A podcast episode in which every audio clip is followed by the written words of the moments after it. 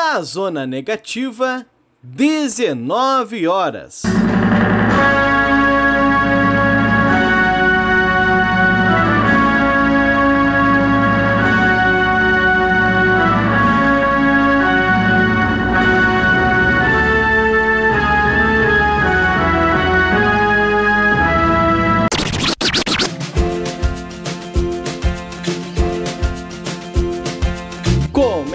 Agora a Voz das HQs.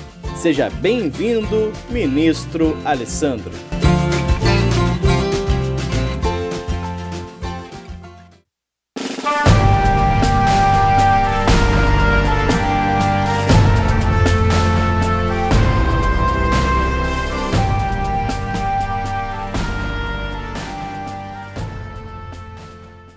Oi pessoal, meu nome é Alessandro. Da Paraíso Perdido se trata de uma adaptação para os quadrinhos de um dos grandes poemas, quiçá dos maiores poemas da história da humanidade. Paraíso Perdido, que é o, que é o título tanto do quadrinho quanto do poema, e um poema que foi escrito pelo John Milton. E quem fez a adaptação desse poema para os quadrinhos foi o Pablo Aula, Auladel. Acho que é assim que se pronuncia. Coloquei lá no, no Google para ver como é que é. Pablo Auladel. A construção dessa obra aqui ela foi fragmentada. A primeira parte foi produzida bem antes do final. E, ou seja, tem um hiato de alguns anos entre o começo da produção e a obra completa. E originalmente isso aqui começou saindo em formato digital e depois que foi para o papel, foi compilado direitinho. Antes de nós falarmos sobre o quadrinho, eu quero dar uma contextualizada falando do autor que fez esse poema que inspirou o Pablo Aladel nessa adaptação.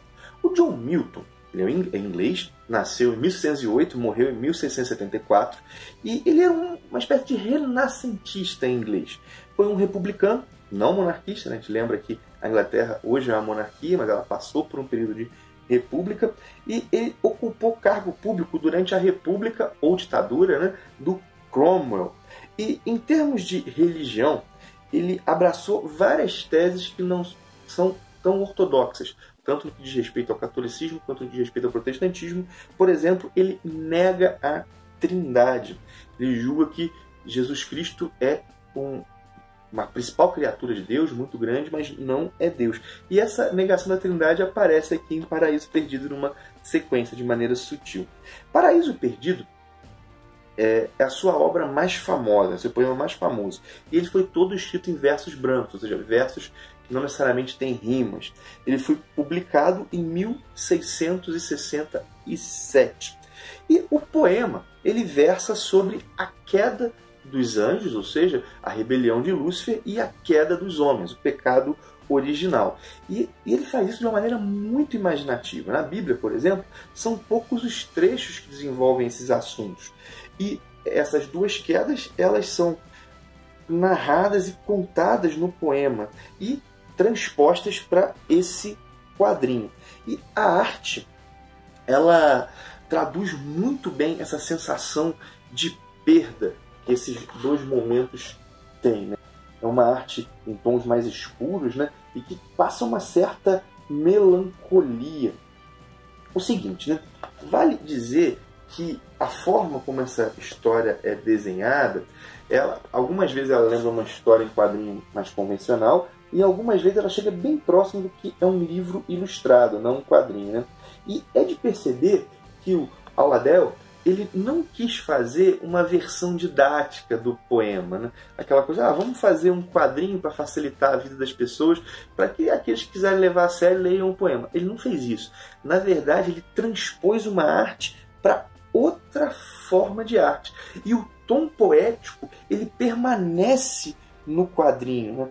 tanto na construção dos diálogos, na narração, e mais do que isso, o ritmo da história segue, a meu ver, um ritmo de um poema. E o ritmo de um poema é mais lento. Eu vi algumas pessoas dizendo que acharam Paraíso Perdido chato, que não é, não é uma leitura legal, assim, respeitosamente, eu não discordo, não achei chato. Né? Eu creio que essa sensação possa ter vindo do fato de que a narrativa ela não está muito próxima daquilo que nós temos convencionalmente nas histórias em quadrinhos, com reviravoltas, com suspenses. Não, não é isso, né? não, não é isso que nós vamos encontrar aqui. Há cliffhangers, por exemplo. Né? Pense o seguinte, o que você vai encontrar aqui? Pensa num bom livro de literatura, né? daquela chamada grande literatura. É com isso que esse quadrinho tem que ser comparado. Eu sempre lembro, quando eu falo disso, de um colega que dizia que há duas propostas em narrativas em livros. Né? A primeira é aquela proposta que faz a gente querer não aguentar mais para ir para a próxima página, de tanta ansiedade. A segunda é não aquela que a gente não quer nem chegar ao final da página. A gente fica numa perspectiva mais tá, contemplativa. É, essa segunda é mais próxima da experiência da leitura do quadrinho Paraíso Perdido. E esse quadrinho é um quadrinho que tanto o texto quanto as a, o desenho contemplam, é, convidam uma certa contemplação, não sei se é bem essa palavra, né? mas a gente fica olhando as folhas assim, né? olhando, vendo a arte. Até eu que sou bem voraz lendo, fico lendo as coisas mais rápido às vezes do que devia, aqui fiz uma leitura de olhar, parar, ver a arte com mais cuidado. O seguinte, né? Eu acho que esse quadrinho aqui vai agradar a todos? Não, eu não acho. Eu acho que ele é uma proposta diferente da média do que nós estamos acostumados. Eu, particularmente, gostei. E eu queria, fiquei lendo isso aqui, falei, cara, como é que seria bacana se esse Pablo Aladel fizesse uma versão da Divina Comédia do Dante, cara. Eu ia ficar muito feliz. E algum, eu quero destacar algumas coisas, algumas sequências que eu achei geniais. Primeiro, toda essa coisa do pecado original, que a gente pensa na motivação de Eva para fazer aquilo, na motivação do Adão, cara, é muito bem trabalhado. Tem uma certa sutileza psicológica, né? o, o, desespero após a queda que os dois passam. Cara, é genial. Claro que isso deriva muito das ideias do Milton, mas o, o, trabalho de adaptação foi muito bem feito. E o seguinte, né, quem tem interesse no cristianismo, professe ou não essa religião, pode gostar bastante disso aqui.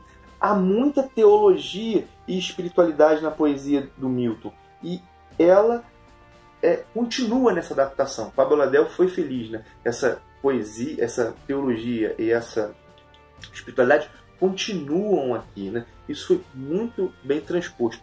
Curti bastante Paraíso Perdido. Então aí meus comentários.